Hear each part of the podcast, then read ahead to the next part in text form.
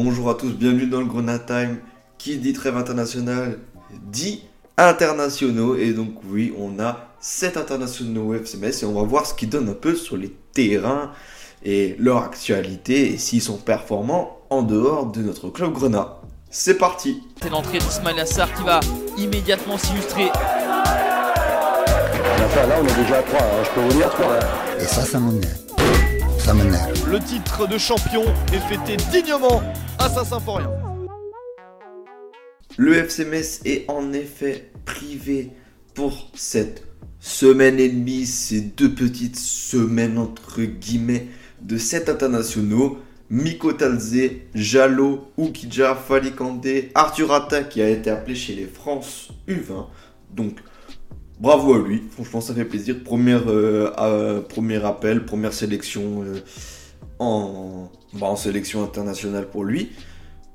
À voir s'il gardera la nationalité française, ce qu'on lui espère, parce que du coup, s'il intègre, s'il a des chances d'intégrer euh, l'équipe de France A, c'est vraiment qu'il a un niveau chaud, et donc du coup, ça fait toujours plaisir d'avoir formé quelqu'un comme ça.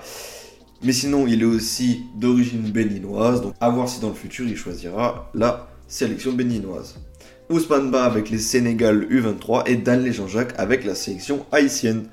Fali Kandé a été le premier à jouer et a pris le dessus, a gagné face à la sélection nigériane, porté notamment par Victor Osimhen qui est quand même un des meilleurs buteurs et des cadors euh, européens euh, de cette saison. Donc, euh, ah non, ça fait plaisir. Pour son match, personnellement, il n'a pas été flamboyant, il a été correct. voilà, donc c'est ce qu'on dit sur lui, que, que son match a été correct et propre, mais c'est sur un but du Troyen Mama Baldé que la Guinée-Bissau a ouvert le score et ce sera le score final 1-0 face au Nigeria qui est quand même une grande équipe, une très grande équipe africaine. Pour le compte des éliminatoires de la Cannes 2023 et c'est une petite surprise et ça fait plaisir pour notre Fali Kandé qui voilà qui qui a l'air de bien se porter au niveau international. Deuxième match pour lui dans quelques jours, puisque dans ces éliminatoires pour la Cannes 2023, c'est des doubles confrontations, donc du coup ils vont réaffronter le Nigeria, à voir s'il peut rééditer l'exploit. Mais pour l'instant, la Guinée-Bissau est première de sa poule. Alexandre Oukidja avec les Fenech, avec l'Algérie. Cette équipe d'Algérie a affronté le Niger et a gagné 2 à 1 grâce à des buts contre son camp et à un but de Riyad Mahrez. Alexandre Kidja n'était pas sur la feuille de match, mais bon, ça fait toujours plaisir. Voilà, il est dans le groupe et se porte bien. Malheureusement, petite contre-performance pour la Gambie d'Ablai Jallo face à un ancien qui nous fait un petit peu chier, comme ça, qui nous dérange un peu.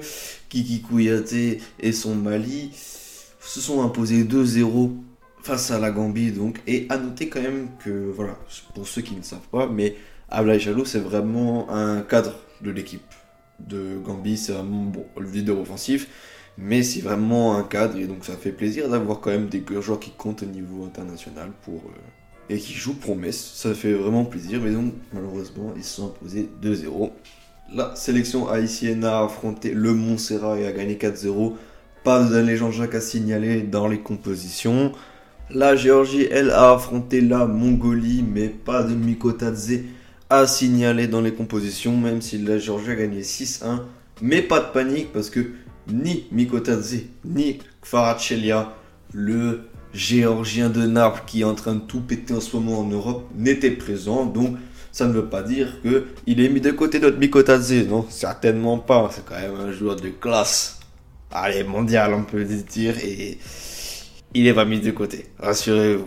Tout va bien pour euh, Nico Tazé qui sera certainement présent pour leur match d'éliminatoire à l'Euro face à la Norvège. Et enfin, pour notre Titi, notre petit cadeau de formation, notre petit joueur euh, révélation de cette année, notre petit talent de Ligue de Arthur Atta. Il est convoqué donc avec la France U20 qui a un petit tournoi qui se situe à Marbella en prévision de la Coupe du Monde qui se passera en Indonésie. Il a donc été sélectionné pour la première fois.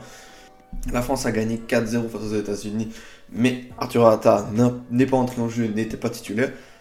Et dans le match plus récent face aux Pays-Bas, il était titulaire, mais malheureusement la France s'est inclinée 2-1. Mais t'inquiète pas Arthur, on s'est concentré sur le FCMS.